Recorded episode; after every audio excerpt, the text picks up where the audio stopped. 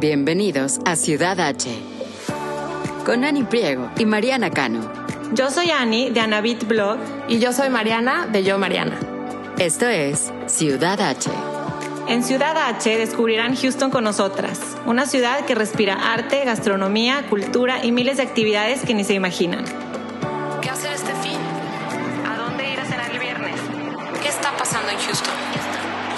Desde restaurantes, bares y exhibiciones hasta eventos y viajes. Aquí encontrarán todo lo que tienen que saber para hacer de Houston su ciudad H.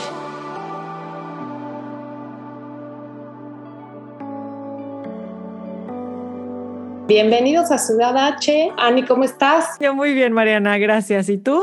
Bien, muy bien, muchas gracias. Estamos muy contentas de compartir con ustedes un episodio más de los expertos de Ciudad H.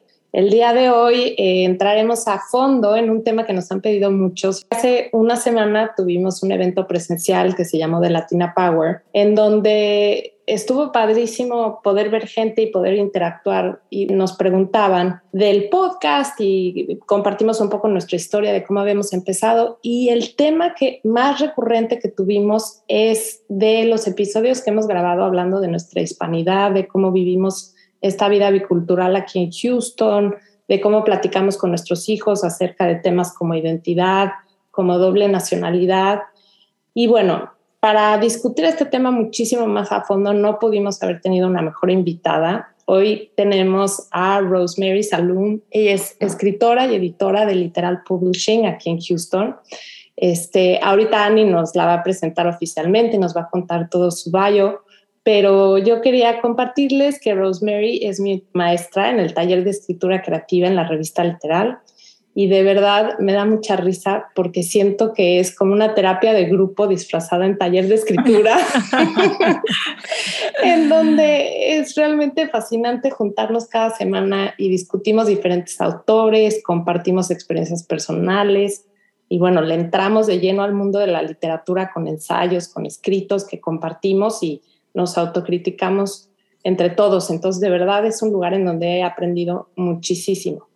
Y hoy vamos a platicar con ella acerca de uno de sus libros que se llama Tres Semillas de Granada, en donde explora sus diferentes culturas y experiencias como una libanesa viviendo, bueno, libanesa mexicana viviendo en Estados Unidos, o no sé si sea mexicana libanesa viviendo en Estados Unidos, es justo el tema que vamos a tratar. Y bueno, Ani, ahora sí, preséntanos oficialmente a nuestra invitada. Muy bien, como bien dices, Mariana, pues Rosemary Salum es mexicana, fundadora y directora de la revista bilingüe literal Latin American Voices y la editorial Literal Publishing. Es autora de los libros Tres Semillas de Granada, Ensayos desde el Inframundo, una de ellas, El agua que mece el silencio, Delta de las Arenas, Cuentos Árabes, Cuentos Judíos y Entre los Espacios. En 2009 editó la compilación Al-Malafa, y caligrafía, literatura de origen árabe en América Latina para la revista Hostos Review. Sus cuentos y ensayos han aparecido en las antologías Diáspora, La 2B, Narrativa de Alto Riesgo, The Body Subject and Subjected, Steered Ground, Nonfiction Writing by Contemporary Latina and Latin American Women Authors, Cruce de Fronteras, Antología de Escritores Iberoamericanos en Estados Unidos, Poéticas de los Dislocamientos, Raíces Latinas, Narradores y Poetas Inmigrantes, América Nuestra, Antología de Narrativa en Español en Estados Unidos, Professions, solo por mencionar algunas de las publicaciones. Por su labor literaria ha recibido el Premio Interamericano Carlos Montemayor en 2017, el International Latino Book Award en 2016. También ganó el Premio Mujeres Destacadas Award, otorgado por la agencia periodística norteamericana Impremedia Author of the Year en 2008 del Hispanic Book Festival, el Classical Award otorgado por la Universidad Norteamericana de St. Thomas, mención honorífica en el curso español Ana María Matute y un reconocimiento por el Congreso de Estados Unidos. También por su labor editorial ha recibido cuatro Lone Star Awards, el Nora Magid Award otorgado por el PEN America y el Maggie Award. Es colaboradora de la Academia Norteamericana de la Lengua. Estamos resumiendo un poco de todo el trabajo de tantos años, Rosemary, pero queríamos empezar. Este podcast, pues como Mariana te platicó, es de Houston, es de, hablar de las personalidades que han vivido aquí, que llevan años en esta ciudad, que ya es parte de su identidad, pero nos gusta también irnos un poco hacia atrás para conocer a la persona que, que estamos entrevistando. Y pues con toda esta trayectoria editorial y como escritora, queremos saber cómo empezó, cómo te das cuenta de que querías contar historias y de que eras escritora. Bueno, pues antes que nada, muchísimas gracias por esta invitación. Yo estoy muy contenta de estar acá con ustedes. Toda la vida yo lo que quise ser, o, ser una pintora, o sea, realmente soy una pintora frustrada. Aunque, aunque luego, aunque han pasado los años, me doy cuenta que estoy en la escritura es realmente porque tenía que estar en la escritura. Eh, hay algo de la escritura que te da una libertad que tal vez el, el, arte visual no te lo pueda dar, ¿no? Sobre todo en términos de, de lenguaje. Y eh, empecé a escribir un poco por, porque tenía esta como curiosidad, ¿no? Porque quería de pronto poder, es, es que poder plasmar en un papel todo lo que estaba yo pensando desde desde un, quizá un pensamiento crítico respecto a lo que estaba viviendo hasta no sé, poder escribir alguna carta para uno de mis hijos, eh, escribir algo de lo que estaba yo viviendo, porque claro, a la hora de escribir, dice uno, bueno, escribir es fácil, y sí, sí, puede ser fácil, pero también requiere su propia, de, su propia técnica y su propia, sus propios códigos y su propia forma. Entonces, realmente no me di cuenta que era escritora hasta mucho, hasta mucho más grande. Eh, yo, no podría, yo no podría presumir que yo desde niña supe que iba a ser escritora y todas estas cosas que uno escucha. Eh, realmente lo, me di cuenta de eso hasta, grande y, tomé la decisión de ser escritora ya grande. Y, me ha traído muchas satisfacciones, me siento muy cómoda, ¿no? He tenido todo un proceso con respecto a la escritura, me parece que hasta cierto punto ha sido natural, yo creo que a todo el mundo nos pasa, pero es, una, es un mundo donde siento mucha libertad. Si no fue desde pequeña, ¿qué fue lo que con, con el paso del tiempo te hacía creer que necesitabas expresarlo de esa manera? ¿Cuándo fue que cambiaste el rumbo así como decir, no es a través de la pintura como mejor me expreso, sino es a través de la palabra escrita? Y curiosamente, creo que fue cuando llegué a, Houston, porque cuando llegué a Houston pensé, dije, bueno, ahora sí por fin eh, voy a tener el espacio, como no, obviamente soy una natural en el inglés, eh, voy a utilizar ahora sí la, el arte visual como para expresarme. Y estuve, retomé clases, retomé la pintura, volví a sentarme a pintar y todo, y me di cuenta que había algo que no me estaba permitiendo decir todo eso que, que, yo quería decir. Obviamente, en todo lo que hace uno se necesita muchísima práctica, pero e, es, me parece un poco paradójico que, que, justamente llegando a Estados Unidos, cuando acá todo el mundo obviamente habla inglés y escribe en inglés, eh, yo haya decidido que finalmente sí, que me iba a dedicar a la escritura y iba a ser en español. Sí, no, me encanta.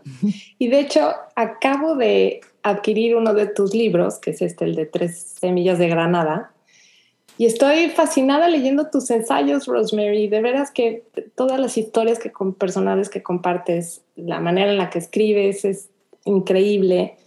Y platícanos ahora sí un poquito más desde el principio. Este, comentas en tu libro, hay, bueno, uno de los ensayos de cómo llegan tus abuelos a México, los, las tradiciones que conservan. Cuéntanos un poquito de esa niñez y esa adolescencia viviendo en la Ciudad de México, ¿verdad? Claro, sí, yo, yo nací y crecí en la Ciudad de México Em, y siempre hubo ahí algo como, como un poquito de incomodidad en el sentido de que, por un lado, en la escuela eh, nos, nos, reafirmaban y nos enseñaban todo tipo de eh, cuestiones sobre México y, por, y, y, y, en la casa otro tipo de, de mensaje, ¿no? Un poco distinto. Eh, entonces, en un principio eso a mí me, me, causó un cortocircuito porque yo pensaba cómo iba a poder conciliar estas cosas. Eh, es como si hubiera crecido como escindida, ¿no? Por un lado, esto que, que uno escucha en casa, yo creo que a muchos nos pasa, porque por, por otro lado creo que es importante conservar las raíces, ¿no? Cada familia tiene que saber de dónde viene, de dónde proviene y, cada familia tiene que conservar lo suyo, pero al mismo tiempo se pide de, ti misma que te adaptes a, esta, a este lugar en donde naciste, donde tú te sientes parte, incluso a lo mejor hasta cierto punto más, parte de, del país que lo que te quieren decir en casa, ¿no? Em, entonces, eso eh, me parece que eh, lo hace uno como dudar de ciertas cosas, crecer con una como piedrita en el zapato, porque dices, bueno, entonces, ¿qué es lo que me dicen en casa? Es lo que me dicen en la escuela. Eh, y al cabo de muchos años empezaba yo como a, tener como una conciliación de esas dos eh, raíces distintas y de pronto nos mudamos a vivir a, Houston. Y me parece que en ese momento todo se agrava, o sea, algo que iba ya en franca mejoría, más bien como que se agrava porque llega, eh, cuando uno se muda a este lugar, uno resulta ser como un huérfano, ¿no?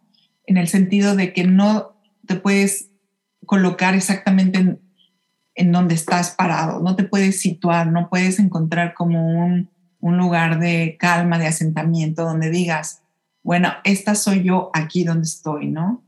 Em, y resulta bastante incómodo porque entonces al no, uno no sabe quién es, pero entonces llegan los hijos y uno tampoco encuentra qué decirles a los hijos, porque los hijos empiezan a experimentar exactamente lo mismo que tú el hecho de que estén jovencitos no quiere decir que no se den cuenta o que no estén sintiendo lo que están sintiendo.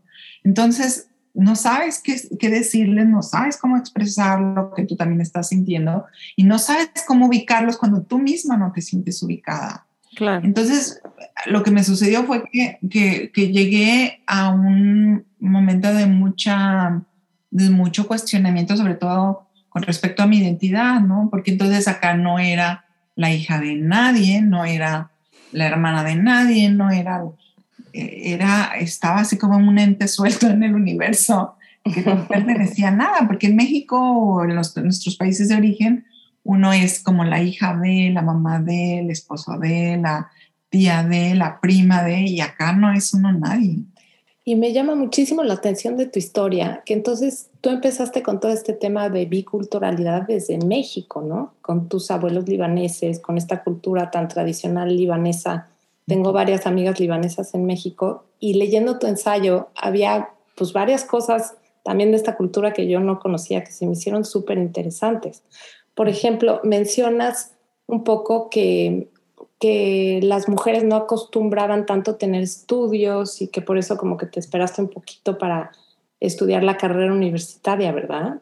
Exacto. Eh, en, ese momento era como...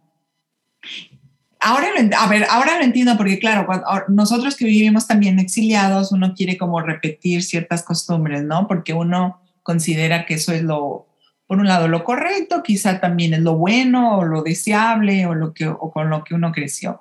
Entonces, en, en, aquella época no era, como que no era bien visto que entonces tú dejaras todo y te fueras a estudiar.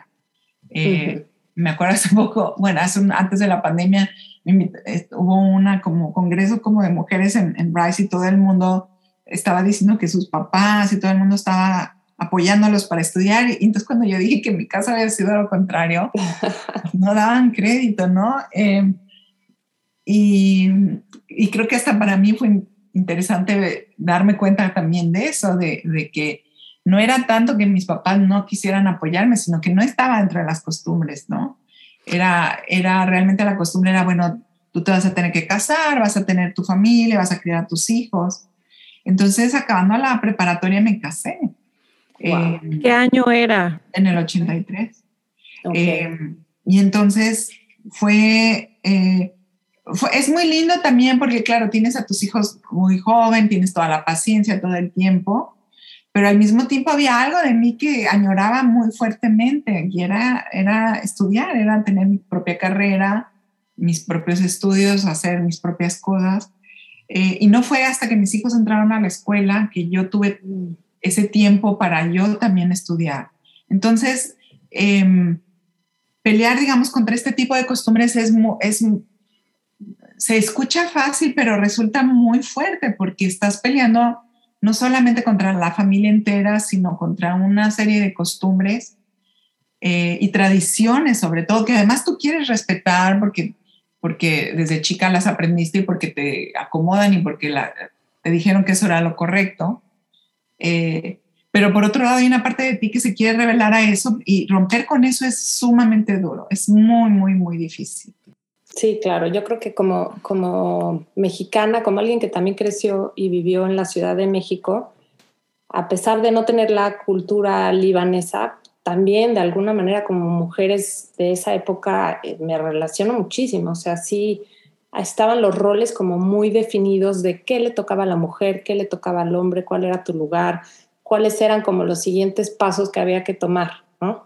Entonces, cuando uno a lo mejor quiere explorar otro camino, quiere irse por otro lado, pues sí, es romper con barreras, con a lo mejor relaciones, con un montón de cosas que, que, que pues sí, pueden llegar a costar muchísimo trabajo, ¿no? Sí. Y Rose, me pareció muy interesante que mencionabas que tus hijos ya estaban en la escuela y que cuando realmente empezaste a escribir fue también lejos, distanciados físicamente en otro país, ¿no? De toda, de, la familia y de esas personas y, situaciones que te, que te detenían a lo mejor de ser, tu ser más auténtico. Platícanos un poquito de por qué llegas a Houston, qué te trajo aquí a, esta ciudad. Para mí fue bastante duro el cambio, eh, porque además fue un camino esperado, no era algo que, que, tuviéramos planeado. Eh, realmente fue, eh, el cambio a Houston fue realmente de un día a otro. entonces, no, me parece que no hubo, no tuve tiempo de, ni, ni, ni mi familia ni yo tuvimos tiempo como de ni prepararlo, ni asimilarlo, ni asumirlo, ni pensarlo demasiado. Entonces el, fue el golpe un poco fuerte porque em, no estaba, digamos, dentro de los planes. Y, y eso resultó quizá en empezar a vivir en Houston con el pie izquierdo, con el pie derecho, porque todas conocemos muchas personas que se vienen a pasar, no sé, un verano y que ya lleva el verano ya se tra años. años, ajá. Eh, entonces, porque, porque estaban felices, porque se acomodaron desde el primer día, entonces son historias muy felices realmente. Y en, en, el caso nuestro, de mi familia y mío, no fue un, caso, no, no, fue esa experiencia. Eh, fue muy abrupta, fue muy inesperada. Eh, entonces el cambio resultó bastante doloroso porque em, de pronto te ves como, como arrancada, ¿no? Literalmente como arrancadas. En, uno de en este libro de, de Tres Semillas de Granada hay un, hay un ensayo que le dedico como a eso, a las raíces de la tierra, ¿no? Porque es como uno echa raíces. Cuando la gente dice que uno echa raíces, lo dice uno en un sentido figurativo, pero es que no hay nada más real que eso. Entonces, cuando te sales, eso, te cuenta que te arrancaron y te dejaron las raíces así en el aire y no tienes dónde colocarlas.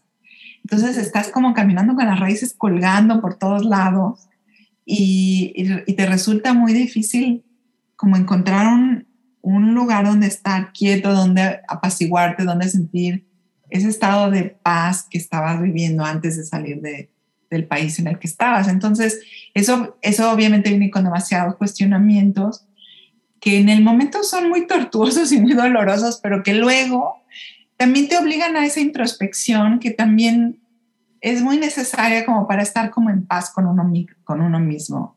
Eh, en ese sentido, yo sí creo que hay que vivir una vida con reflexión, con autocrítica, con auto...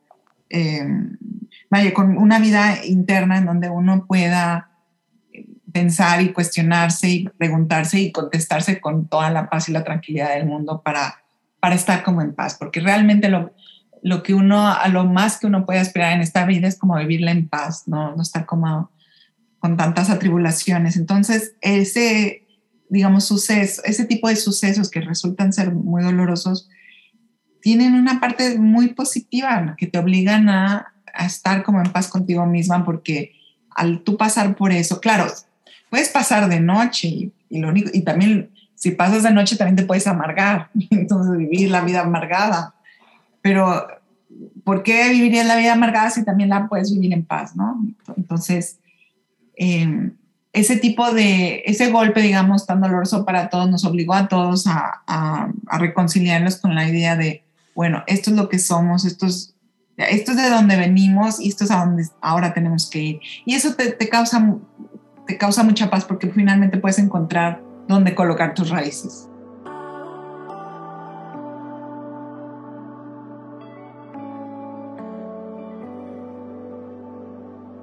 ¿Qué edad tenían tus hijos, Rosemary?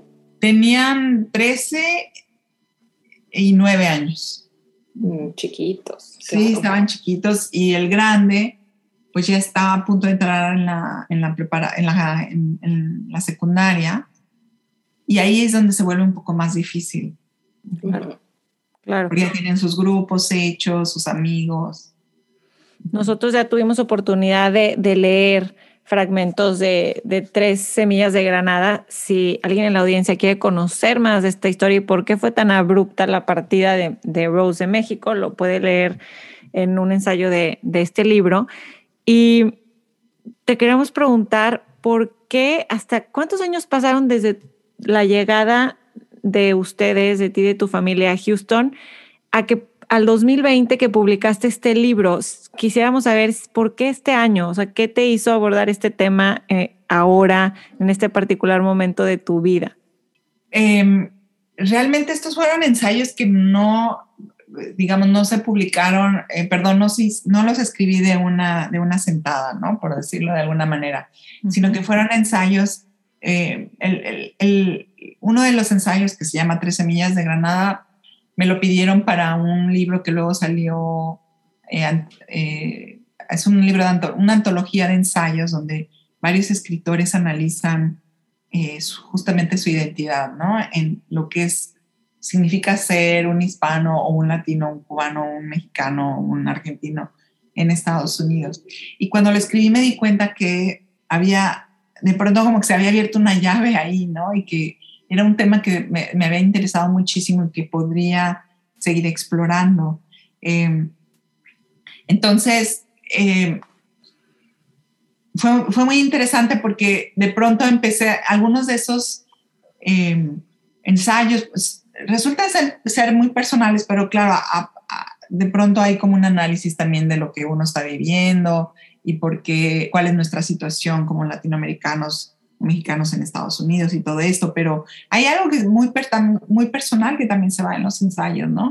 Entonces de pronto, por ejemplo, me encuentro escribiendo un ensayo sobre los apodos que me pusieron cuando era niña, pero entonces, claro, eso me lleva a reflexionar sobre otras, otras cuestiones. Eh, hay otro ensayo también que hablo sobre eh, cómo aprendí a leer, porque es, mi papá tenía un librero que me encantaba irse, irlo ahí a explorar. Y a, en fin, ¿no? hay una, una, cosa, una cuestión en donde eh, eh, empiezan a venir como muchos recuerdos, ¿no? De aquella época en la que yo era niña y, y esta otra época que estaba yo, que vivía en México antes de, de, venir a Estados Unidos y luego, claro, cuando vengo a Estados Unidos. Entonces resulta que los ensayos se fueron escribiendo de esta forma como muy personal, muy honesta, ¿no? Quizá no era un libro que yo tenía planeado como tal, pero que luego me di cuenta que era un libro y que podía todos estos ensayos dialogaban entre sí porque todos esos ensayos tenían que ver con lo que significa estar acá en Estados Unidos siendo de México, siendo de Latinoamérica. Eh, y en ese sentido quizás es un libro muy accesible porque, porque, es, porque es personal y porque me parece que todo el mundo se puede conectar en una experiencia así, porque todos de una u de otra forma, por más bien que nos haya ido al venirnos acá, hay días que te cuestionas eso, ¿no? Es como, a ver, déjame ver, es, déjame pensar exactamente dónde estoy parado, porque hay días que no son buenos y no estoy como bien ubicado. Como me dicen mis hijos, Rose, cuando vamos a México, soy de Monterrey, México, y regresamos y me dicen, mamá, recuérdame, ¿por qué vivimos aquí? ¿Por qué vivimos en Houston? Y claro, así nos, así nos pasa también. Sí, 100%. Ani y yo lo hemos platicado mucho. Yo estoy, el próximo año cumplo 20 años de vivir ya aquí en Houston y de verdad que lo platico y no, no lo puedo creer. Y por supuesto que hay días que me despierto y digo, a ver otra vez, ¿por qué es que vivo en Estados Unidos? ¿Por qué es que no veo a mi mamá todos los, bueno, ni siquiera es que la viera yo todos los días en México, a lo mejor tampoco, ¿no? Pero ¿por qué no la puedo ver más seguido? ¿Por qué es que nos acabamos viendo? Y sí, definitivamente el llegar a este país tuve unos shocks culturales fuertísimos en cuanto a reglas, en cuanto a sentido común, en cuanto a diferentes formas de vivir, en cuanto a valores, en cuanto a un montón de cosas que a mí me encantaría saber, Rosemary, de ti. ¿Qué, ¿Cuáles fueron los shocks culturales que más te impresionaron? Y si hay alguno de ellos con los que todavía sigas lidiando al día de hoy. Sí, eh, eh, es, mira, Mariana, es bien interesante esa pregunta porque son cosas tan tontas, ¿no? Pero que te crean eso, un shock sí. Y por ejemplo, una de las cosas quizá más, más tontas puede ser es que una de las cosas que extrañaba muchísimo, por ejemplo, eran las montañas, ¿no? Eh, el relieve, yo siempre ah, lo menciono también. Yo sentía como que estaba así como ahí suelta, en la, así en esta planicie, ¿no? Y luego otra de las cosas que me, que me causaron mucho shock, pero curiosamente que también fue a través de esta, esto que les voy a platicar, que también empecé como a tranquilizarme y a conciliarme con el hecho de que, bueno, estoy aquí y está bien, no va a pasar nada. Y, y es que, por ejemplo, cuando alguien, eh, sobre todo las, los códigos sociales, ¿no? Por ejemplo, cuando alguien, me acuerdo un día una maestra eh, de la universidad me, eh, me, me, invitó a, nos invitó a todo el mundo a su casa. Y entonces yo corrí porque dije, tengo que comprarle una, unas galletitas y tengo que comprarle un, un vinito, llegar con algo en la mano, porque claro, uno en México, uno no llega a una casa sin nada en la mano, ¿no?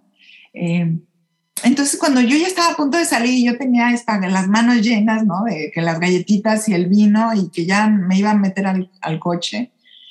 Y yo dije, ¿pero qué estoy haciendo? Porque, ¿cómo voy a llegar con esto en la mano? Y, y capaz que lo van a tomar como una ofensa, van a decir, oye, ¿qué crees que, que no vino en esta casa? O, ¿Cómo te atreves? Porque claro, uno se va dando sus enfrentonazos, ¿no? Porque pronto dices algo y la gente te reacciona mal y no sabes ni por qué la gente reaccionó mal. Entonces, me acuerdo haber pensado, o sea, quedarme como paralizada y haber pensado y dije, ¿sabes qué? Yo voy a llegar y voy a decir, hola, gracias por la invitación, soy de México y en México se acostumbra a traer estas cosas cuando uno lo invitan a la casa. Entonces, tómalo como quieras y hazle como puedas, pero aquí están tus galletas y tu vino, ¿no? eh, y, y, curiosamente, quizá fue como el terror, ¿no? De, de, de, o sea, suena muy tonto, pero es que cuando uno llega acá te empiezas a cuestionar hasta ese tipo de cosas que son tontas, realmente son tontas, pero ese tipo de cosas son las que te desacomodan. Es que estamos en este equilibrio como de querer pertenecer pero por otro lado quieres seguir siendo tú. Exacto. Entonces estás como, ¿y por dónde me voy y qué hago? Mira, justo este fin de semana les comparto que voy, luego es que me arrepiento de estar compartiendo de más. Ah, ni modo, ni modo, no lo voy a editar. Caso. Exacto. Este, mis hijas acaban de pasar el famoso homecoming, por ejemplo. Entonces, sí me vi como preguntando a mis amigas que ya habían pasado por eso, a las mismas americanas que eran las mamás de los niños, que habían invitado a mis hijas de, cuéntame esto, ¿cómo es? O sea, ¿qué tiene que regalar la niña? ¿Qué flor? ¿Qué se le da al niño? ¿Cómo, quién, quién paga qué? ¿Qué? Todo este rollo.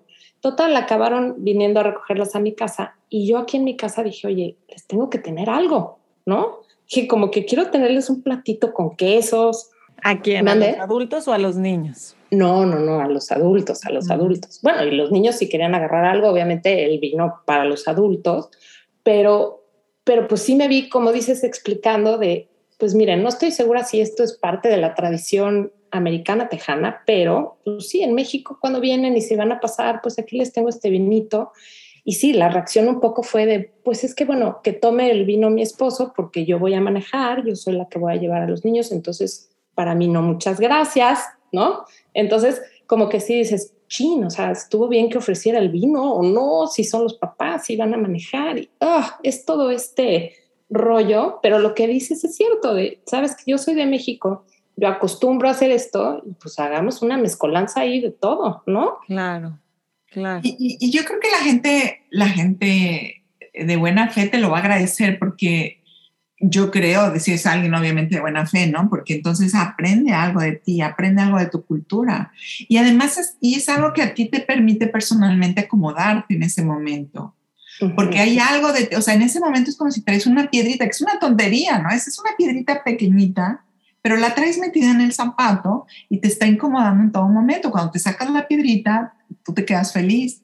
Entonces, si tú ofreciste tu vino y, tú, te quedas tranquila, estás bien contigo misma, que al final esto es lo que realmente importa. Y eso es lo que también uno nunca debe perder de, vista, que es que realmente uno eh, antes que nada tiene que estar uno bien consigo mismo. Y no lo digo desde un punto de vista egocentrista, lo digo desde un punto de vista en donde uno está, está en paz consigo mismo. En ese sentido lo digo. Entonces, si, si yo llevé las galletitas y tú serviste el vinito, y eso, y uno dice, y cuando uno dice, es que yo soy de México, también hay una parte donde uno se está reafirmando a sí mismo. Sí estoy desarraigado, si estoy fuera de mi país, soy esto, pero aquí estoy también y aquí estoy presente, ¿no? Entonces, es, es algo también que actúa para uno mismo, porque a uno le va dando eh, una ubicación y le va dando un asentamiento. Eh, y yo creo que en ese sentido es bueno también decir eso. Bueno, mira, en mi país acostumbramos esto, y además, eh, no solo es bueno por todo lo que dije, sino también la otra persona lo está viendo desde un punto de vista, ah, ya sé desde dónde, desde dónde viene, ¿no? como dicen en inglés, ¿no? ¿Desde dónde viene eso? Exacto. Eh, y entonces pueda, puede conectarme contigo. Entiendo que lo que me estás mostrando es una tradición, es una costumbre, y en esa parte tan humana me voy a conectar contigo. Exacto. Y una vez que llegaron a Houston, ¿pensabas quedarte por por poco tiempo pensabas regresar y cómo fue eso de, de, pues, tantos años después aquí sigues y qué tanto vas, qué, qué tan frecuente visitas a, a, la familia y a tu país. Eh, pues yo creo que como a muchos de nosotros nos, nos pasa, eh, habíamos pensado venir por uno o dos años. Uh -huh. eh, y entonces lo dijimos, bueno, un año más para que los niños acaben la primaria. Bueno, ya entraron a la, o la secundaria. Bueno, un año nada más que acaben la prepa, ya nos vamos. Bueno, ya estamos acá, ya acá. ¿Y sentías que las raíces iban, iban bajando, iban así? Ah, exacto. ¿Sí? Se iban, se iban adentrando en la tierra. Y un buen día fue este, nuestro hijo el mayor que dijo, bueno, ya no, ya no nos regresamos, que estamos esperando va a empezar todo el proceso ya en forma para tener la, la ciudadanía, porque íbamos alargando y alargando y alargando todo el papeleo y todo lo que teníamos que hacer. Y finalmente fue realmente él el que tomó la decisión. Él, yo creo que él ya también se sentía más parte de acá que de allá, ¿no?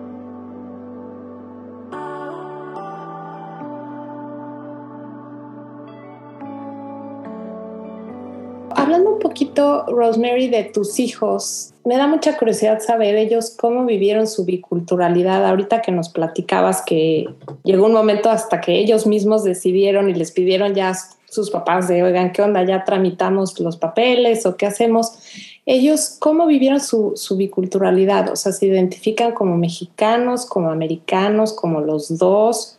Si continuaron hablando el idioma, eh, y, cómo respondes tú y cómo responden tus hijos cuando les hacen la pregunta de de dónde, de dónde eres. Eh, fíjate que ellos, el proceso de ellos también fue bastante lento porque estaban, sobre todo el grande que tenía ya 13 años, no, eh, él, él, lo sintió como, fue un cambio muy, muy fuerte para él, muy agresivo.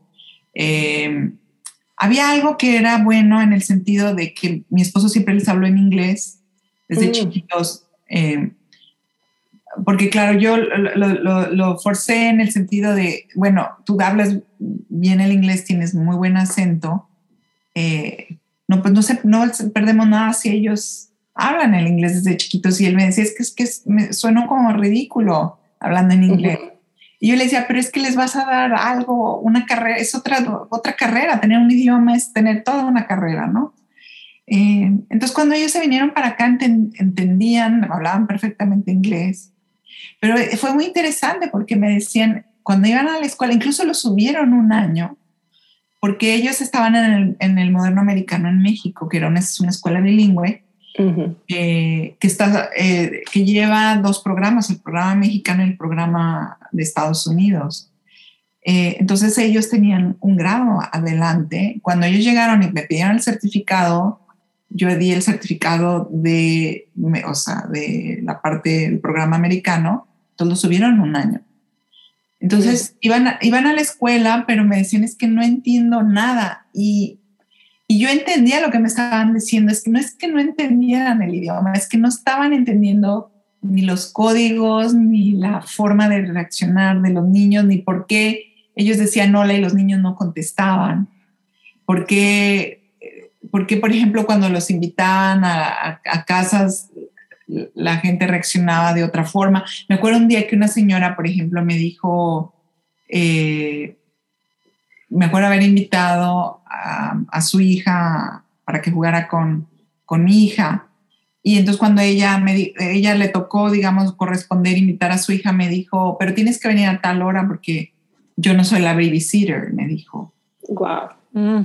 Eh, y para mí eh, fue como un, shock muy fuerte, pero por otro lado también entendí como, eh, toda, esta, toda esta cultura de cuidar a los niños, lo que el dinero que cuesta cuidar a los niños, tiempo que hace falta para cuidar a los niños porque todo el mundo trabaja. nadie tiene ayuda, aquí todo lo tienes que hacer tú con tus propias manos, entonces Em, eso es lo que resulta también tan fuerte como decíamos hace rato, ¿no? Pero en el caso, por ejemplo, cuando mis hijos me decían es que no, no estoy entendiendo nada, era eso lo que me estaban diciendo, no estoy entendiendo los códigos, no estoy entendiendo por qué los niños reaccionan de la forma en que están reaccionando, ¿no? Em, entonces, sí, eh, digamos que el proceso de adaptación de ellos fue lento también eh, y fue hasta cierto punto doloroso pero también siento que los hizo reaccionar y los hizo madurar y como, como tenemos ese dicho que dice lo que no mata, lo que no mata fortalece. Y yo creo que los dos salieron mucho más fuertes de esta experiencia, pero eh, ha sido, ha, sido, hasta cierto punto ha sido difícil, pero por otro lado ahora, ahora ellos ya se sienten eh, yo creo que es curioso porque han reconciliado estas dos partes, porque ellos se sienten, eh, porque por un lado tienen esta parte muy mexicana y que tienen el español, en casa se habla el español, porque claro, cuando nos mudamos acá prohibí que mezclaran las palabras en inglés incluso, o sea, que, que, metieran palabras en inglés. Entre ellos empezaban a mezclar las palabras y estaba prohibido. Y ahí sí me acuerdo que me puse como un agendarme, ¿no? o sea, y apenas una palabra y me pone, y yo mal, ¿no? Me volví como la policía del lenguaje. Pero creo que también fue gracias a eso que no perdieron el idioma y que de pronto no adquirieron un acento en inglés, porque eh, eh, conozco niños que, se, que vienen para acá y, al cabo de unos años empiezan a hablar el español con, con acento, lo cual no pasa nada, pero eh, digamos, en, en, en, parte ayudó a mis hijos porque ya estaban un poco más grandes, pero sobre todo los ayudó a no perder ni el vocabulario, ni, ni el idioma, ni nada. Entonces, creo que ellos ahora se sienten como muy reconciliados con esta parte de, sí, soy americano, pero también soy mexicano, ¿no? Y de pronto hasta si estiras un poquito la liga y también puedo ser, entender la cultura libanesa, ¿no? No que ellos digan, soy libanés, pero sí puedo, sí me doy cuenta que ellos entienden perfectamente la cultura y entienden las costumbres y cuando tratan con gente así, saben, saben, ¿no? Eh, ¿Dónde están parados, por decirlo de alguna forma? Entonces creo que ha habido como una conciliación y en realidad es que tampoco no hay nada que el tiempo no lo, no lo cure, ¿no? Claro, como que las aguas un poco se, se estabilicen, ¿no? Con el tiempo. Y sí, qué, qué, diferente, porque qué diferente tu historia de, de llevar, llegar con niños ya de esa edad, porque claro, están sufriendo ellos también esos shocks culturales que si en nosotros como adultos nos costaron trabajo, pues sí, definitivamente ellos como niños también, qué interesante ver ese proceso. Sí, y, Creo, que esa, creo, que esa, fue la parte más difícil, verlos a ellos pasaron por un proceso que no debían de haber pasado porque se supone que estarían más inconscientes y, realmente no, no fue así. Claro. Y sí, me identifico también mucho con la historia que cuentas de, yo me acuerdo muy bien las primeras fiestecitas que invitaban a, a mis hijas de chicas y, y, me llegaba la invitación y decía, la fiesta es de diez y media a 12. Y decía yo, ¿cómo es posible? Pues, ¿cómo, ¿cómo va a durar la fiesta tan poco tiempo? Pues, ¿qué va a haber o qué? Y a la hora que te ves tú organizando la fiesta y te van a llegar 10 niñitos a tu casa, dices, por favor que lleguen las más puntuales y qué bueno que llegaron a las 12 en punto y todos ya se fueron, ¿no? Entonces, como dices, te cuesta tiempo entenderlo, pero sí, aquí la dinámica es diferente al no tener ayuda, al no tener familia, al no estar tu mamá, tus, tus hermanos, tus tíos que, te ayudan con la fiesta. O sea, al final tú y tu esposo, o sea, yo y mi esposo sí nos hemos topado con situaciones en donde estamos pues, solos lidiando con estas nuevas actividades, ¿no? Entonces sí, sí, es todo, todo un proceso. Me invitaron a la primera fiesta de uno de mis hijos yo llegué, ven que son fiestas en salones de fiestas y te pasan de los inflables al salón. Pues yo llegué y mis hijos brincaron dos veces y los pasaron al salón y estaban, ¿por qué no puedo volver a pasar? Y yo también, yo, ¿qué pasó? Porque ya nada más están en el área de, del pastel y la fiesta, ¿qué pasó? Pues claro que llegué una hora tarde, yo con dos chiquitos, sin ayuda, acostumbrándome a esto, y ahí dije, ah, es en serio, o sea, sí dura dos horas y, te, y una hora es de juego y otra hora es de pastel, pero fue una experiencia no nada buena porque mis hijos traumados de, ¿qué onda con la fiesta? yo, yo quisiera pues, saber, Rose, de ahorita que hablas de estos códigos, em, pues que están dentro de todas las culturas, ¿no? Y en los jóvenes también, pues es cuando empiezas a relacionarte mucho con los amigos, con la pareja, eh, con los adultos. Eh, ¿Sientes que tus hijos han podido entender los códigos de los jóvenes de México ahora? Lo, eh, hay cosas que ya no entienden y hay cosas que entienden y con las cuales no necesariamente están de acuerdo o no entienden por qué tendrían que hacerse las cosas así si se pueden hacer de esta forma. Y hay otras que que dicen, bueno, sí, este, lo entienden, me gusta, me encanta, y ah, incluso yo también lo hago así, ¿no?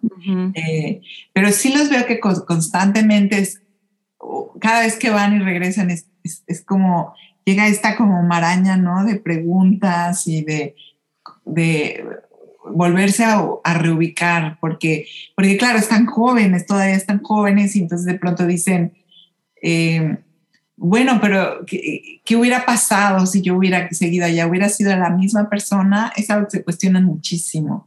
¿Sería quien soy ahora o sería otra persona completamente distinta? Eh, y es algo que constantemente ellos lo traen a la conversación. ¿Sería eh, parecido a lo que soy ahora? ¿Estaría cerca de lo que soy? ¿Sería exactamente la misma persona que soy? ¿O sería completamente otra persona?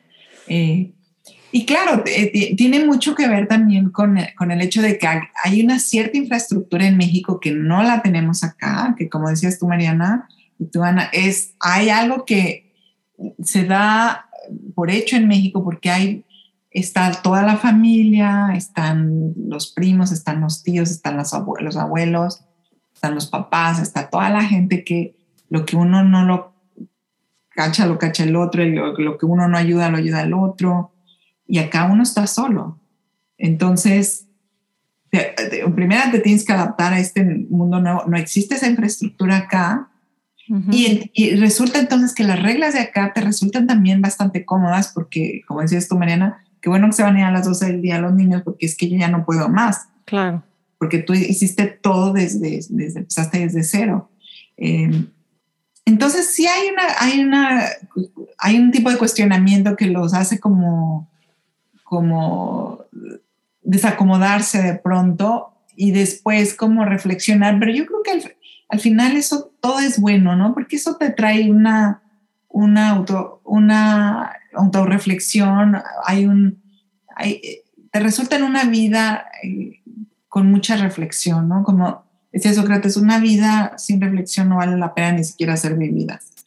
O sea, hay algo que ahí tiene uno que constantemente checar adentro qué está pasando, recolocarse y seguir adelante. Yo creo que eso es muy necesario siempre, estando fuera o estando dentro de tu país. Me encanta esta, esto que mencionas y que reiteras, Rose, porque a mí me, pasó en temas de, por ejemplo, de, de religión con mis hijos. Tienen ocho y siete años y empezaron a hablar, a cuestionarlos en el colegio de temas y entonces me decía una mamá, híjole, qué difícil porque, porque le conté algo que le habían dicho a mi hijo y cómo mi hijo respondió y yo estaba muy orgullosa de la situación. Me dice, ay, pero qué difícil este, que estén hablando de eso tan chiquitos. Y yo, no, al contrario, me encanta vivir en una ciudad, en un contexto social, en un entorno donde no tiene que ser a fuerzas para acá o a fuerzas para acá. Y desde esa edad están formando su propio criterio, ¿no? Y como bien mencionas, reflexionándolo y, y cuestionándoselo. Así que me encanta que lo menciones. Sí siento que nuestros hijos, por lo menos esta nueva generación, mis hijas que tienen 16, 14 y mi hijo de 12, están viviendo una etapa en la que tienen conversaciones que nosotros a esa edad no, no teníamos con nuestros papás. O sea, estos últimos cuatro años, sobre todo como latinos, este, viviendo aquí en Estados Unidos con todo este rollo que fue de Trump, del racismo, de, en fin, yo he tenido conversaciones con mis hijos que digo, wow, o sea, están al día de en cuanto a racismo, en cuanto a sexualidad, en cuanto a religión, en cuanto a aceptación, en cuanto a tolerancia, en cuanto a eh, cancelación de diferentes temas, en tantas cosas que yo siento que solo los va a hacer más fuertes y más tolerantes y más eh, y, a tener una mente como más global, como más, como más abierta, que, que, yo estoy segura que yo no tenía a esa edad. Entonces, qué increíble, Ani, que tus hijos que tienen 8 y 7 les estés ya transmitiendo estas conversaciones y esta apertura contigo, que al final la comunicación, o sea, siempre he pensado que no puedes tener una sola plática de un tema difícil, es más bien como abrir ese canal de comunicación y si ahorita fue religión, al rato va a ser sexualidad y al rato va a ser amigos y al rato, y el chiste es tener esas, esas conversaciones con nuestros hijos. El chiste es tener esos canales abiertos y estar al pendiente, es decir, permitir esa, esa apertura, como dices tú, Mariana, lo único que va a hacer es fortalecerlos, pero al mismo tiempo estar ahí en esas conversaciones, estar presente y, darle continuidad, porque me parece que a nuestros hijos les está tocando vivir algo mucho más difícil que lo que nos tocó vivir a nosotros esto nosotros no lo vivimos. Y si para, para nosotros es difícil, para ellos es mucho más. Entonces, como que ellos eh, sientan esta contención de parte de nosotros y ese respaldo, me parece que es fundamental porque también se pueden perder en, en, todos estos vericuetos de la razón. O sea, la razón te lleva también a callejones sin salida y es importante que ellos eh, también tengan ahí el respaldo nuestro como para decir, bueno, ya te metiste aunque callejón sin salida, échate reversa y ahora siguen para adelante, ¿no? Eso, eso también es bien importante. Totalmente. Y hablando de, de, de, esto, pues de dónde vivimos y de ciudades, opiniones diversas, eh, pues Houston es una de las ciudades más diversas culturalmente de Estados Unidos y quisiéramos saber si hay algo que contribuya esta ciudad a que tanto tú o tus hijos estén más orgullosos de, de quiénes son, de dónde vienen, de alguna manera ha afectado? Sí, definitivamente sí, Ani, porque eh, algo que, que resulta interesante es que a veces uno también llega a conocerse a sí mismo, no, no necesariamente o no únicamente a través de la introspección, a veces también es por comparación, que debería de ser lo menos que lo más, porque también uno se puede perder en esas comparaciones y uno puede perder el piso. Pero a veces cuando tú tienes eh, em, una convivencia con otra persona y estás, estás rozándote con otro tipo de culturas, también te, te ubica, te permite como ver la, tu, ver la tuya, o sea, tu propia cultura desde una cierta distancia que también te permite darte cuenta de sus virtudes y sus, y sus vicios. Eh, y eso si lo, si lo unes al hecho de que también uno tuvo esta separación del país propio, también uno aprende a ver al país propio desde esta objetividad que quizá no, la tenías cuando vivías dentro del país. Em, y eso, es, eso sucede también estando acá, al ser una ciudad tan internacional, y teniendo convivencias con personas y, y, y, culturas de tantos países tan diversos, eso te permite como ubicarla, tu propia cultura, o sea, ubicar dónde estás parado, ubicar cuáles son tus costumbres, comparar, porque, y, aprender a, a, respetar y aprender a tomar lo bueno también de otras culturas. A mí me pasó mucho que a veces veía mamás que decían, bueno, esto y lo otro, porque es que aquí se hace así en mi país. Y decía, eso me gusta, eso me gusta, eso habría que incorporarlo, ¿no? A las costumbres de estos niños, porque es, es, es una postura mm, o muy cálida, o muy dulce, o muy cariñosa, o muy buena, o, o, que, o que, los hace pensar. En, eh, y, y, creo que eso nos sucede a, a, todos, a todos niveles, ¿no? Desde el, a los adultos hasta los niños y en todos los niveles. Cuando estás tratando con una persona de otra cultura, sí te permite como ah, ubicar la tuya y dices, ah, ok, esto es así, ¿no? Estoy parado aquí en este, en este pedacito de tierra. Entonces, eso es eso es bueno si lo sabes tomar con, con, con inteligencia ¿no? y con apertura, porque me acuerdo, recién llegada conocí una, una, una, señora que dijo, no, yo no voy a permitir que mis hijos vayan a esa escuela porque está muy, está muy revuelta. Y a mí se me hizo horrible eso, ¿no? Y se me hizo horrible y se me hizo cerrado y se me hizo tonto porque ¿por qué le vas a prohibir a tus hijos esa posibilidad de conocer el mundo, ¿no? A través o sea, yo creo que yo conocí Latinoamérica una vez que me vine a vivir a, a Houston. México puede ser un país muy ombliguista, un, un país muy centrado en sí mismo. Cierto. 100%.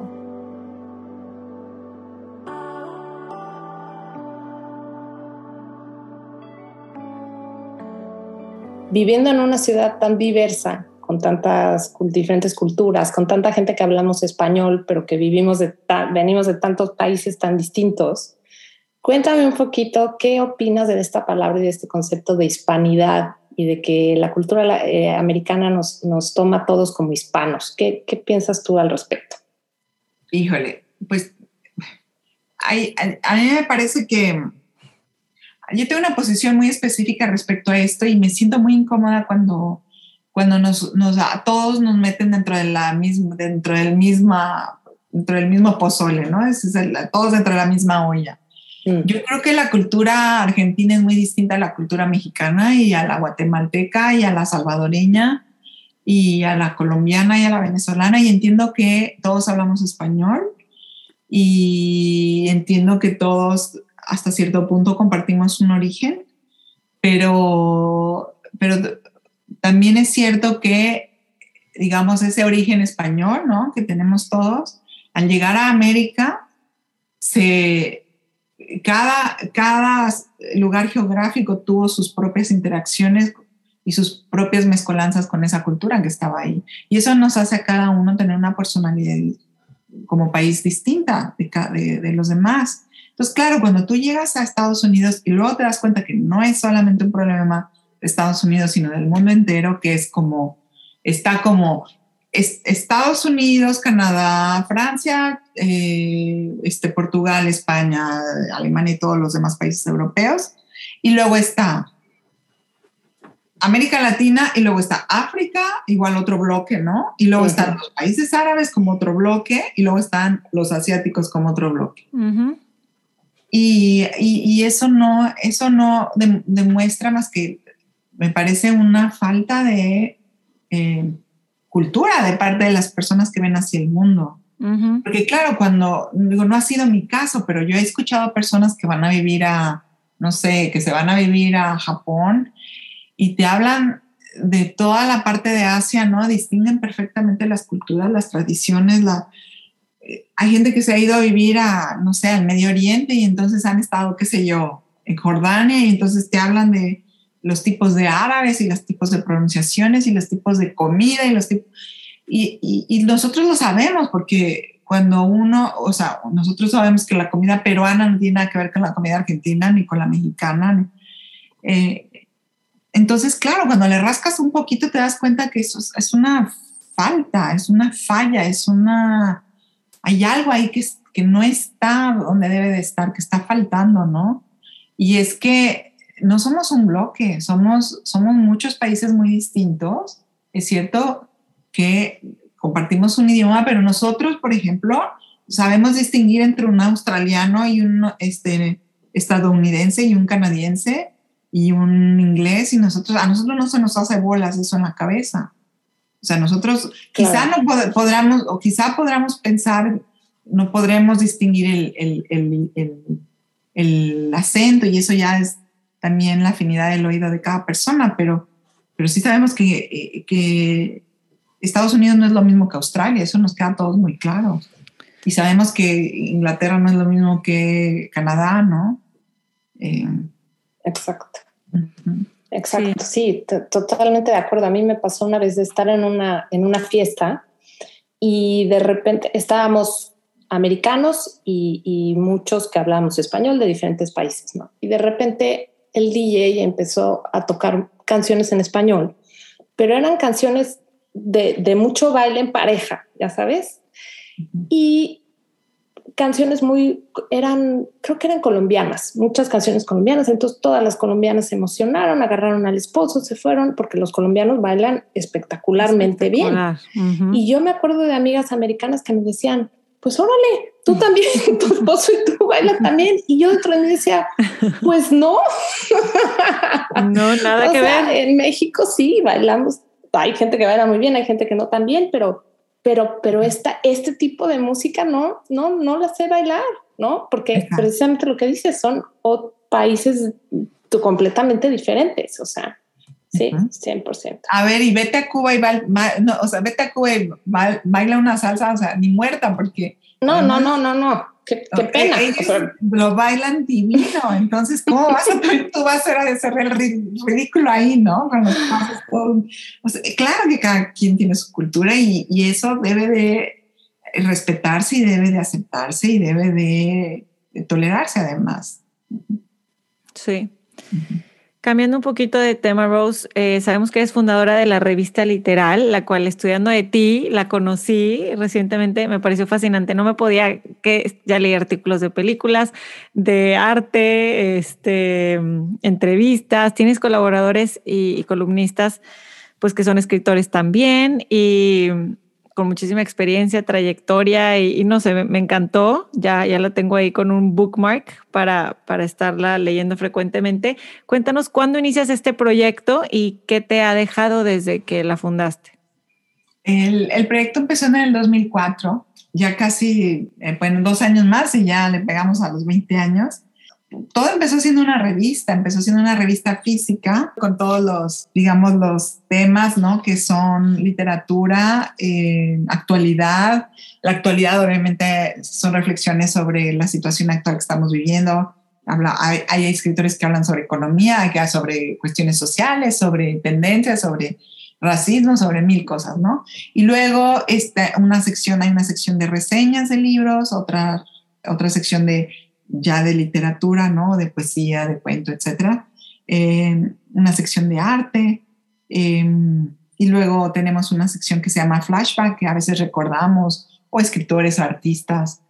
Eh, y luego una sección de cine, de música también. Entonces, eh, es una revista sumamente cultural que, que reflexiona sobre, sobre lo, que, lo que estamos viviendo en la actualidad y, la revista en el 2015 se pasó al mundo digital, porque en el 2012 ya habíamos empezado, la, habíamos abierto ya la editorial. Y la editorial, digamos que tiene hasta cierto punto las mismas características que la revista, que es una colección, tenemos una colección bilingüe, una colección en español, una colección de libros en inglés.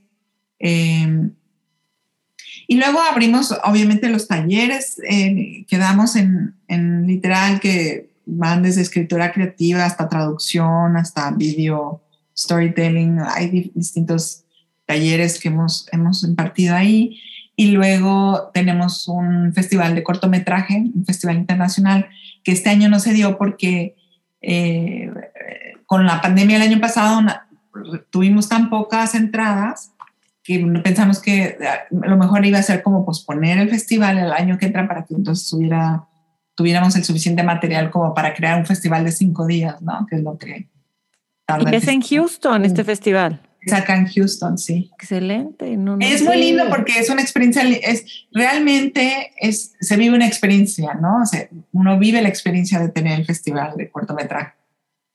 Sí, les vamos a poner aquí en las notas de los del episodio el link a literal para que se metan y chequen todo lo que ofrece y todo. Yo personalmente voy cada semana a mi taller de escritura y Rose, no sabes cómo lo disfruto, cómo disfruto que es, impresionante cuando, cuando alguien te lee y el tipo de, de, crítica que nos, que nos damos entre todos es realmente un proceso, la primera vez que lo viví es un proceso fuerte, pero pues ya que entiendes que se está criticando lo escrito, que nada es personal, que, que, que y, bueno, me han dado unos comentarios realmente increíbles, Rose. Sí, lo disfruto mucho, mucho, no, mucho. No, no, ya voy, voy, entro al que sigue, entro al que sigue. Yo he tomado, pero en inglés, hace muchos años, mm. en Inglaterra. Y, y a mí me pasó, Rose, como a ti, que cuando llegué a vivir aquí, que tú empezaste a escribir en español, yo empecé otro podcast que tengo en español y yo me empecé a, a decir, a, a vivo aquí, qué padre, pero quiero que mis hijos hablen español, que no pierdan el español, que no pierdan sus raíces, que no pierdan su identidad. También como que algo me hizo así clic de ser más apasionada todavía de, México y de dónde vengo. Es una pregunta que me salté, pero puedo retomarla nada más rápido porque tú mencionabas eso específicamente eh, en un inicio, que es muy importante saber de dónde venimos y, y seguir nuestras tradiciones, pero ¿por qué crees que es importante? porque entre más profunda la raíz, más rica es la savia. Y es más, es, importante también porque, porque te permite entender el mundo de una forma mejor, porque te da herramientas, porque te indica dónde estás parado, porque te trae noticias de ti mismo, eh, porque entiendes por qué reaccionas como reaccionas frente a la realidad porque, porque aprendes a, a respetar a, tus, a tus eh, a, padres, abuelos, ancestros, porque aprendes a entender que nada es fácil, que la gente trabaja como loco para llegar a donde llega, lo cual también te hace mucho más humilde te hace mucho más respetuoso, eh, porque entiendes el mundo, por eso, es, porque eso, por eso es importante. ¿Cuánta gente conocemos que no tiene ni idea de dónde viene ni, ni, nada, casi que van y compran en el súper este, marcos con las fotos que están ahí, las ponen en su, en su consola para sentir que pertenecen a algo y, porque, y eso también, porque hay una necesidad de pertenencia que nos es innata. Nosotros tenemos la, la necesidad de pertenecer a algo, a algún grupo, a, un, a una familia porque eso te da protección y porque eso te ubica y porque eso te da respaldo y porque eso te contiene y porque eso te da fuerza además. cuando tú no tienes eso, estás, realmente estás perdido. Entonces, cuando, uno le, cuando nosotros le pasamos eso a nuestros hijos, le estamos pasando todo esto que acabo de mencionar. Y ya sea por falta de infraestructura de parte de los padres, nunca están, ya sea porque se divorciaron, ya sea porque están trabajando como locos todo el día para poderles dar algo a los niños, ofrecerles una oportunidad, pero sea lo que sea, esta otra parte siempre debe de estar ahí. Y una de las cosas, hablando de los shocks que tiene uno cuando uno llega a este país, una de las cosas que me causó un shock tremendo fue un anuncio en la televisión que era, el anuncio era sencillito pero contundente. Eran un papá y un hijo desayunando en su cocina todo el anuncio, no sé si duraba 20 segundos o 30 segundos o lo que durara, y eran eh, el papá desayunando un cereal en silencio. Y al final el, anuncio terminaba en silencio y decía, no dejes pasar las oportunidades que tienes para hablar con tus hijos. Mm. Y a mí eso para mí fue así como un batazo en la cabeza porque dije, o sea, que la gente aquí no le da a sus hijos, o sea, la gente no, y claro, y claro, empecé yo con todas estas cosas a juzgar y a criticar y todo, y luego entendí que no, es que, es que el sistema es muy agresivo acá en este país. Realmente para tú poder sacar a tus hijos adelante necesitas a veces no sé cuántos trabajos para poderles ofrecer una escuela, una educación, ¿no? Entonces los pocos momentos que tienes para platicar con tus hijos, a lo mejor estás realmente muerto o a lo mejor estás nada más mentalmente pensando lo que tienes que hacer para poder sacar a tus hijos adelante. Y, y, claro, ahora lo entiendo, ¿no? Pero, pero es necesario esos espacios, ¿no? A lo mejor es cuando estás comiendo el cereal, a lo mejor es cuando lo estás bañando, a lo mejor es cuando lo estás llevando a la escuela. Pero es en esos momentos en donde uno les tiene que hablar de la abuela, del tío, de cuando vivía uno en México, de cuando tu abuelo que viene de no sé dónde hizo tal cosa, porque a ellos les da un sentido de pertenencia, de raíz, de fortaleza, de costumbre, de pertenencia, en fin, una serie de cosas que es importante pasárselas a los hijos, porque entonces los, niños salen al mundo con herramientas y no salen al mundo como huérfanos, como sin nada y, sin saber dónde están parados. Por eso es tan importante. Sí, y, sobre todo que a mí, me pasó mucho que viniendo a vivir a otro país también volteas a ver el tuyo y te vuelves como mucho más orgullosa de, tus tradiciones, del lugar donde vivías, de la forma en, la que convivías a lo mejor con tu familia, como que sí te hace tener una óptica de lejos que te hace valorarlo y apreciarlo muchísimo más. Pero leyendo tu libro, Rose, em, de repente me, me topé con una frase que me llegó al alma, que yo no sabía que así me sentía hasta que lo leí, en donde hablas de que México te traicionó y si me permites, me encantaría leer una frase de tu libro que escribiste aquí en la página 14, que de verdad me, me, me trastornó cuando lo leí. Dice, yo soy un insecto que caminaba en el cemento de México. Soltó el viento y ahora camino en una vereda gringa. Así la vulnerabilidad humana. El grado de control que puedo ejercer en mi vida es nulo. Estados Unidos tiene calles amplias. Le falta una dosis importante de caos. Su orden me irrita los sentidos. Maldito el momento en el que el país que acogió a mis abuelos ahora me desconoce. No procura lo más mínimo y preciado, la vida. México me ha traicionado. Y sabes qué? Que, que sí, o sea, yo también me, me siento de alguna manera traicionada porque eh, después de, bueno, no sé si lo he compartido aquí o no, pero cuando nosotros llegamos a Estados Unidos, a los dos años decidimos que era momento de regresar y no pudimos por cuestiones de seguridad eh, y, de violencia en el país.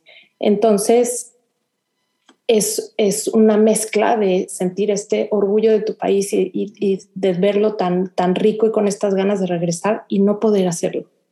Entonces sí se siente una traición, una traición total.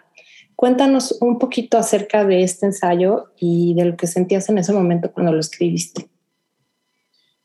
Eh, eh, fue, es, ese fue un sentimiento muy fuerte, ¿no? Es un, muy doloroso, muy, muy doloroso y no sabía yo cómo lidiar con eso, porque era algo que estaba sintiendo y que estaba ahí, que no podía, no podía dejar ir, no podía alejar, no podía, o sea, no me, no, no me lo podía quitar de la cabeza porque es, era lo que yo estaba sintiendo, era una traición, ¿no? Era una traición porque algo tan mínimo como que tu país te ofrezca tu propia seguridad mi país no, no, me lo estaba dando, ¿no?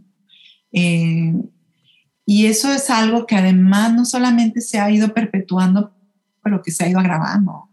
Y se ha ido agravando ahora, ahora además, además específicamente contra las mujeres, con todas estas desapariciones. Yo me acuerdo cuando, como les decía hace rato, cuando uno, se, uno viene a vivir, a, sobre todo a Houston, uno aprende más de Latinoamérica y una de las cosas que, bueno, que yo ya había como, bueno, que había estudiado, pero que luego ahora lo veía con mis propios ojos, era este tema de las desapariciones, ¿no?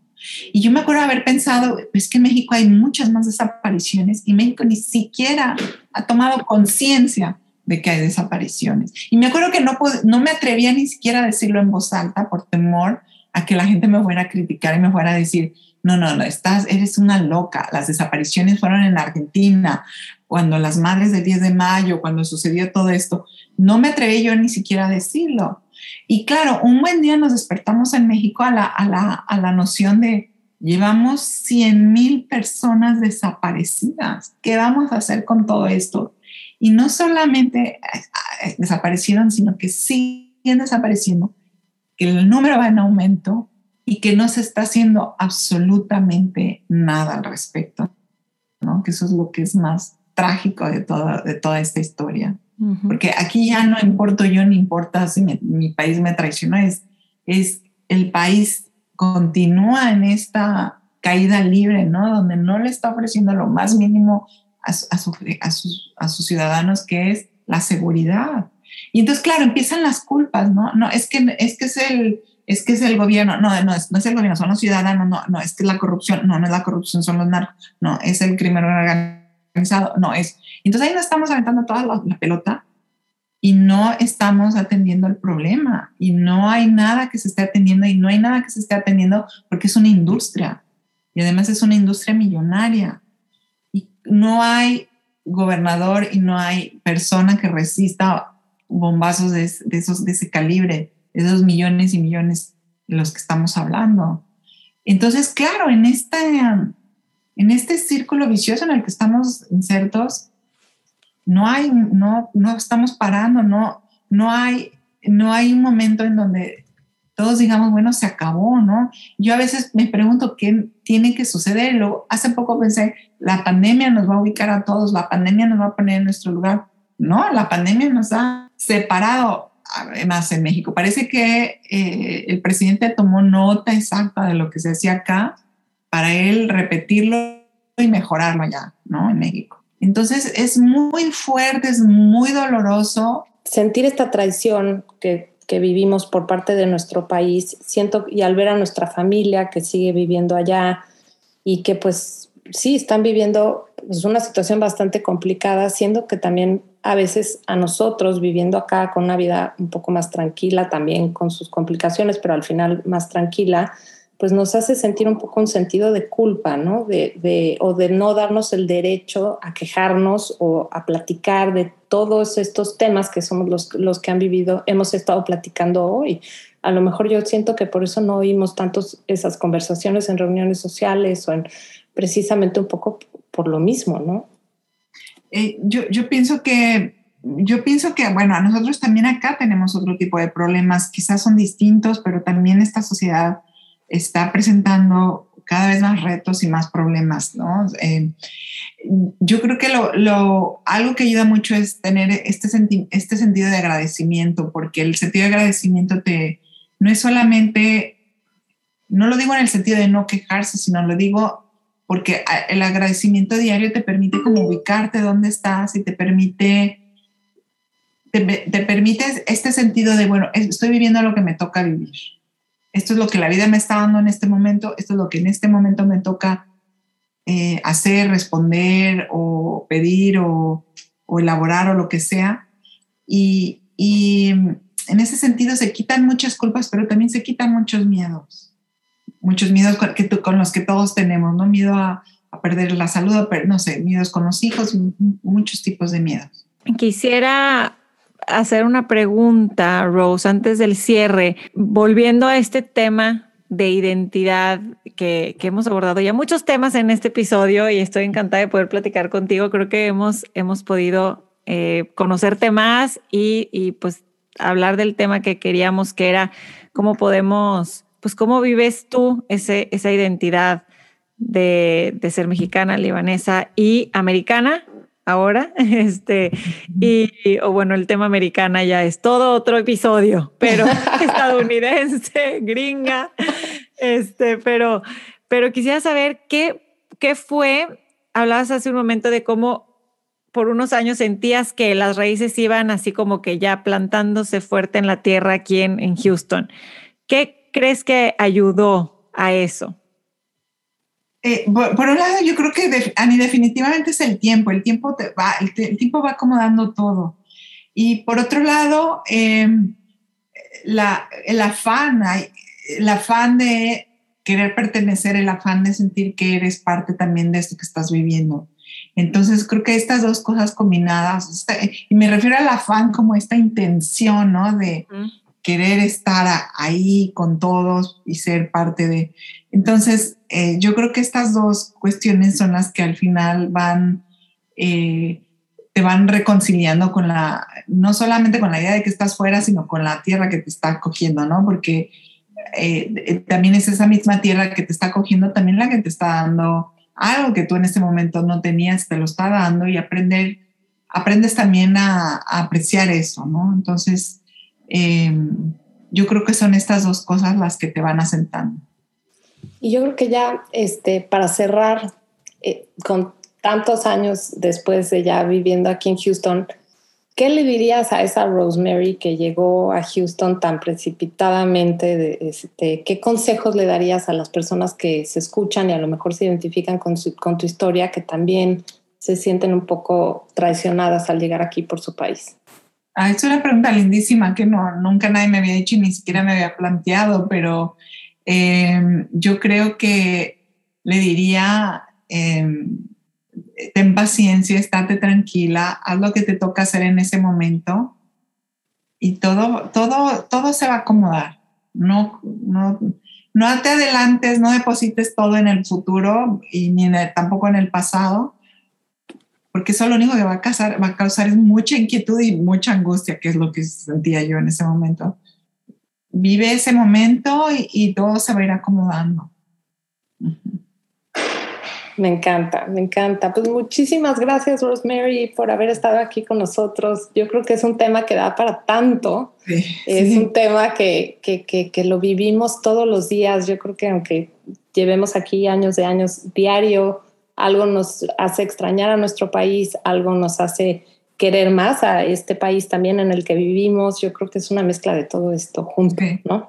Eh, pero como bien dices, me encanta terminar así. Valoremos nuestro presente, disfrutemos donde estamos ahora y, a seguir viviendo y disfrutando de, de, lo que nos toca, que yo en lo personal me siento muy afortunada y muy agradecida. Muchísimas gracias a ustedes por este espacio. Mil, mil gracias. Muchas gracias, encantada de conocerte, Rose. Y en las notas del episodio vamos a poner todo esto para que entren a la página, entren a la página personal de Rose, a la revista y pues conozcamos de todo este, este mundo que yo no conocía, que hasta hay festival de, de cortometraje y demás. Así que muchas gracias por estar en Ciudad H. No, gracias a Ciudad H y a, a todas las personas que escuchan por este espacio. Gracias, Mariana. Gracias, Dani. Muchas gracias. Nos vemos en el taller. Hasta luego. Esto fue Ciudad H